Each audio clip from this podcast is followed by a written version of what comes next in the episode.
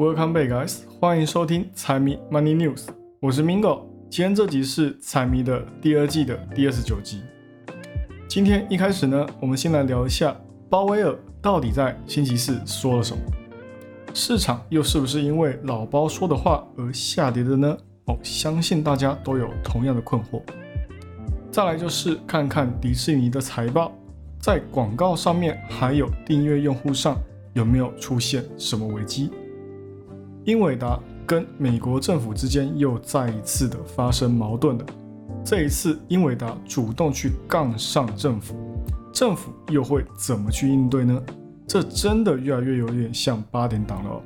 可能最后面中国的英伟达客户才会是最开心的那一个。最后的话，我们来讲特斯拉又再一次被拉下水的事情。那这一次又发生什么事呢？股价还能够有所起伏吗？这一集我们就来好好的来聊一下。好，那我们就废话不多说，直接开始今天的节目。这一次鲍威尔的谈话多半是围绕在货币政策上面进行发言的，也因为是 INF 的座谈会，所以也非常的合理。那这一次他又说了什么来打压市场呢？就让我来为大家解说一下。那我们都知道，鲍威尔对于现在的金融环境，还有未来可能会降息的预期都很重要。而且有没有结束加息，虽然已经没有什么人在关注了，但是对于未来来讲，都还是有指引的作用啊。所以短期之内，它的影响力还是非常的足哦。那在这一次的会谈当中，老包说了什么？他特别提到了通胀里面会有的风险，还提到了他认为他们的紧缩政策还不够紧缩。那光是这一句哦，就比他在联总会利率决议上面讲到的都还要更加的鹰派。那不止如此，那他这番言论之后呢，也弱化了外界对联总会加息已经结束的预期，市场。在他讲完这句话的当下，也再一次的往下走。虽然说前面就有因为债券拍卖的原因而下跌，但是老包的出手真的是一点都不比债券拍卖还要来得轻哦。那在他讲到后面的时候，他有提到通胀下滑，市场内的供需关系占了很大的因素。之前是劳动增加，薪资下滑，现在呢，则是。倒了过来，供给端已经渐渐的改善过来。那联总会他们也在担心说，会因为现在供给端的改善，导致说之后的通胀不能持续下滑，又再一次的把物价给提高了起来。所以老包就说，未来继续通过紧缩货币的政策来抑制市场的需求，可能就非常的必要了。那他虽然说没有明着讲，但是也的确淡化了他们明年会提早降息的可能性。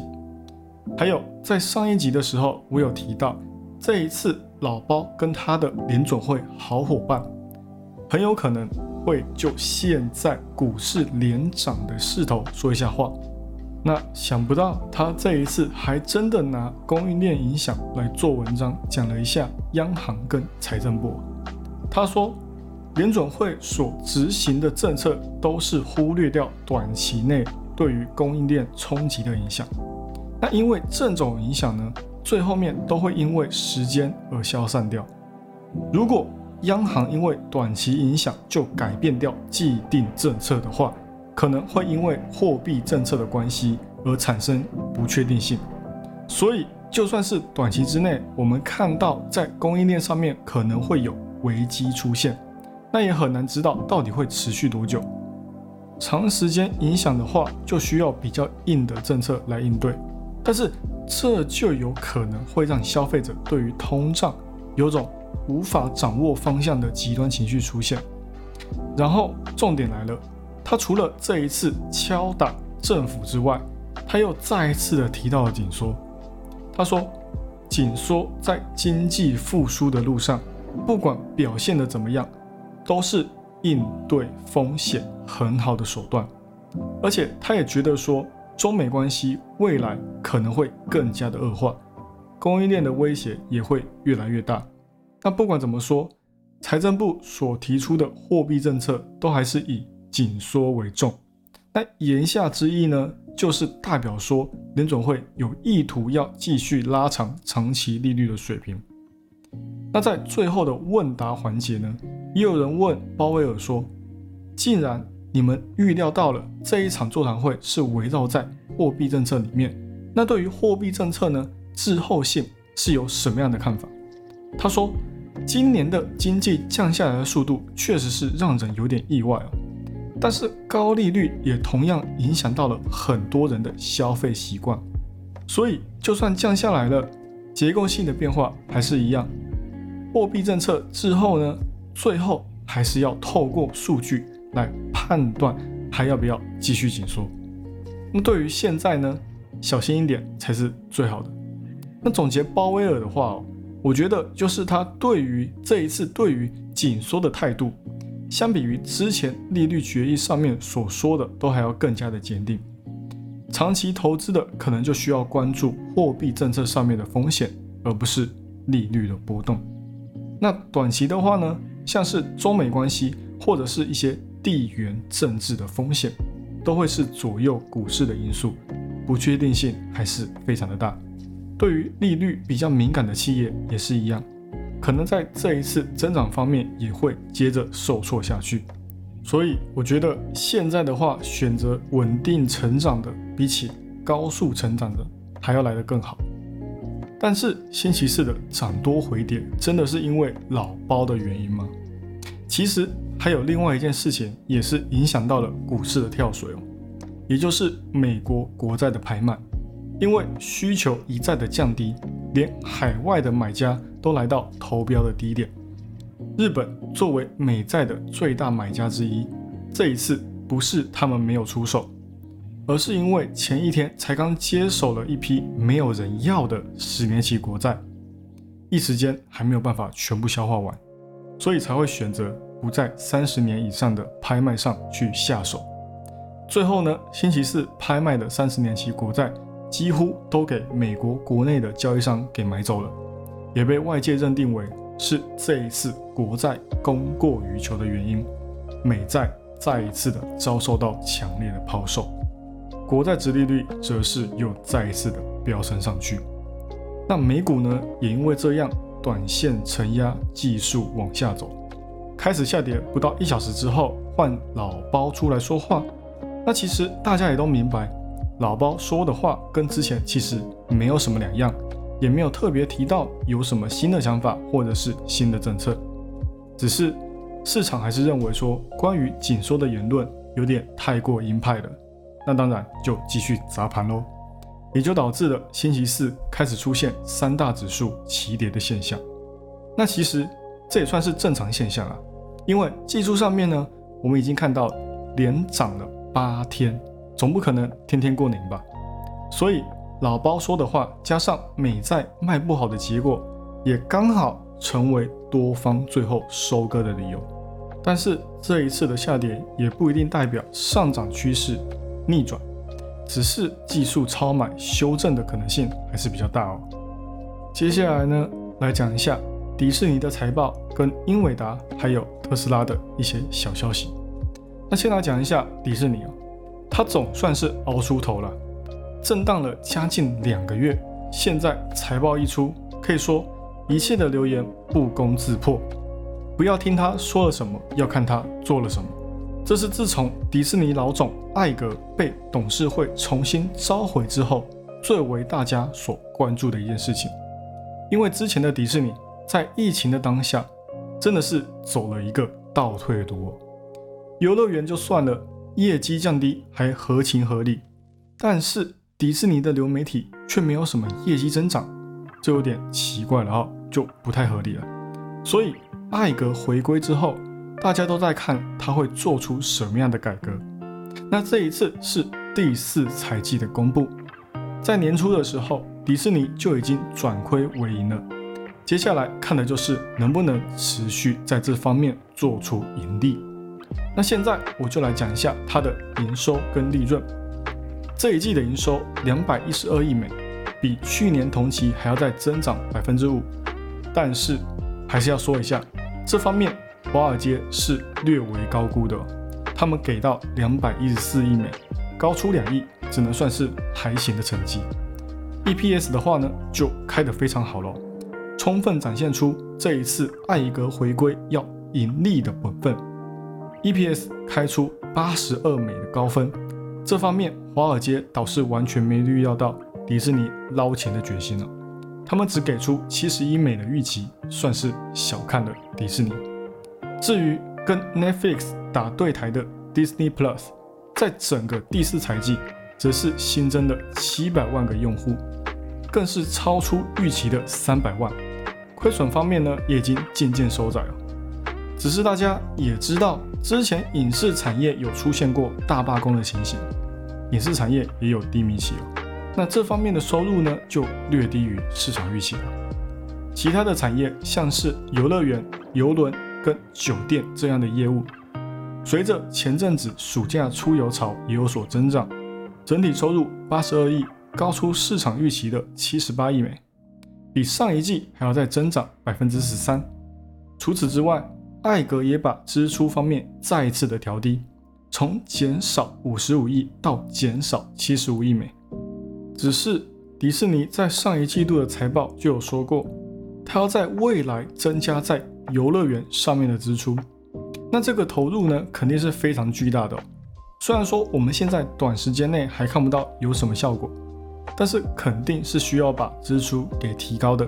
所以之后这里的资本支出一定会拖累到 EPS 的增长。那当然，这一季最主要的还是广告拖累业绩的关系。而且调降资本支出也没有说是针对哪一部分的业务，所以减少其他的业务支出，增加游乐园的业务增长也是有可能的。总之，对于迪士尼来讲，最糟的时间点已经过去了，最直接的就是游乐园开始恢复增长，还有降成本的策略确实可行，股价的底部也已经出现了。只是短期的话呢？至少之后在盈利表现上面出现增长下降的可能性就会非常大，股价在九十一以上的套牢盘也非常的扎实，一时间要摆脱，可能还是要拿出更好的业绩表现来打脸才行，证明说他们不用靠降成本也可以提高盈利，才是迪士尼的最终目标。再来就是我们的好朋友老黄的英伟达啦，这件消息。对于英伟达来讲是好消息，但是对于美国政府来讲，可能就是一件坏消息哦。因为在上个月的时候，美国又再一次因为他们所出了一个新的禁令，主要就是把英伟达后来所推出的针对中国市场的八百系列的晶片给禁掉。但是就在这礼拜五的时候，传出了英伟达早就为自己准备好了下一步。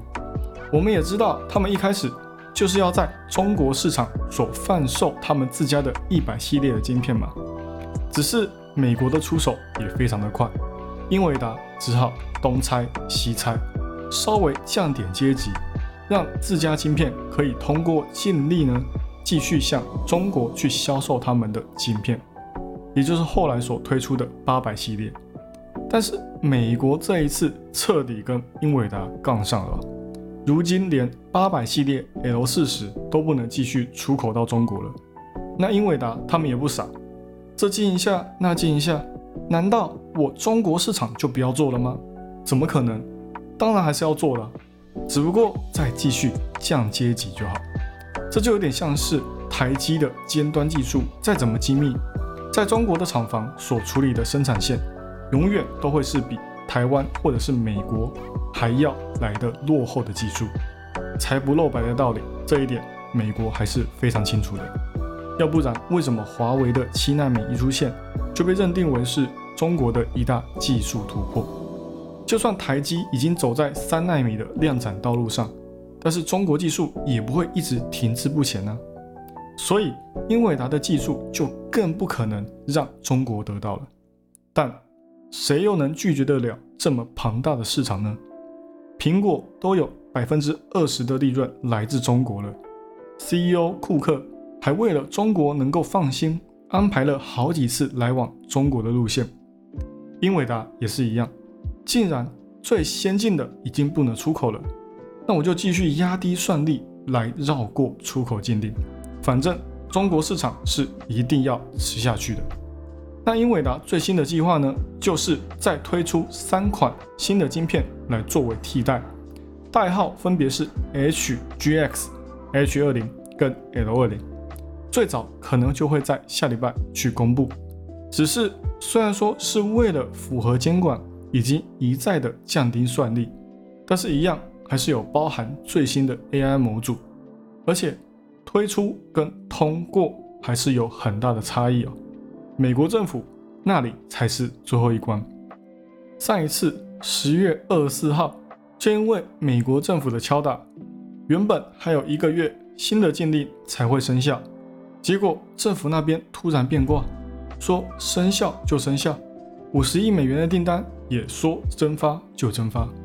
所以这一次英伟达又再一次的挑战政府的威严，不知道政府接下来又打算拿出什么手段来打压英伟达。但是我是相信的，照英伟达这样子搞，管他怎么打压，中国市场他们应该是绝对不会放掉了。更何况最近中国还传出说有一款比英伟达 A 一百算力还要快几千倍的晶片流出来，虽然不知道是真是假，毕竟中国画大饼也不是一天两天的事了，所以英伟达还是要牢牢抓紧中国市场的心才行啊。那最后的话，我们就稍微讲一下特斯拉。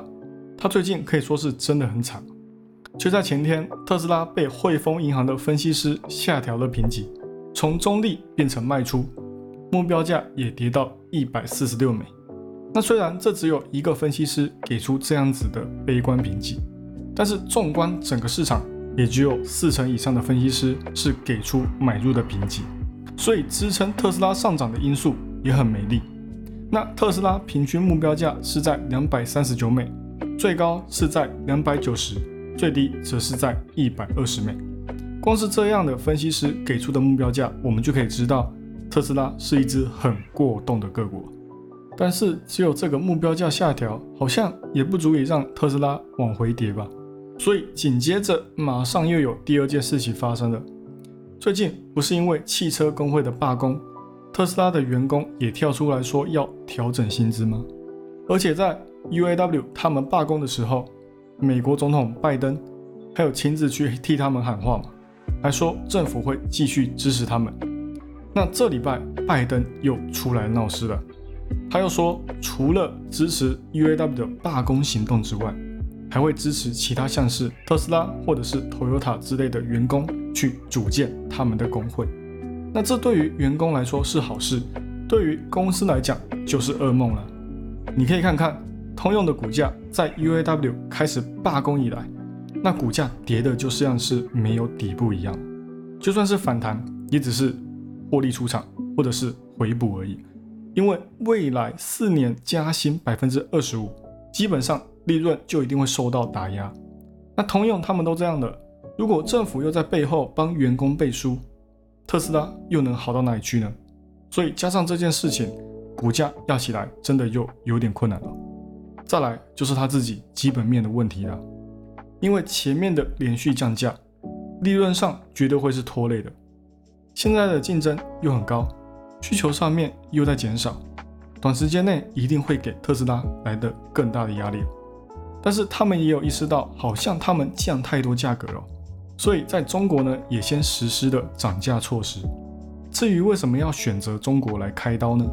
只能说中国的消费力道相对而言比较强劲啊，特斯拉才敢先在中国提升价格，慢慢的把利润率给弥补回来哦。那股价上面的话呢，之前也有说过，所以这里就不多说了。短期之内就看会不会踩空前低吧。如果没有出现踩空现象，那股价在这边震荡机会那就大喽。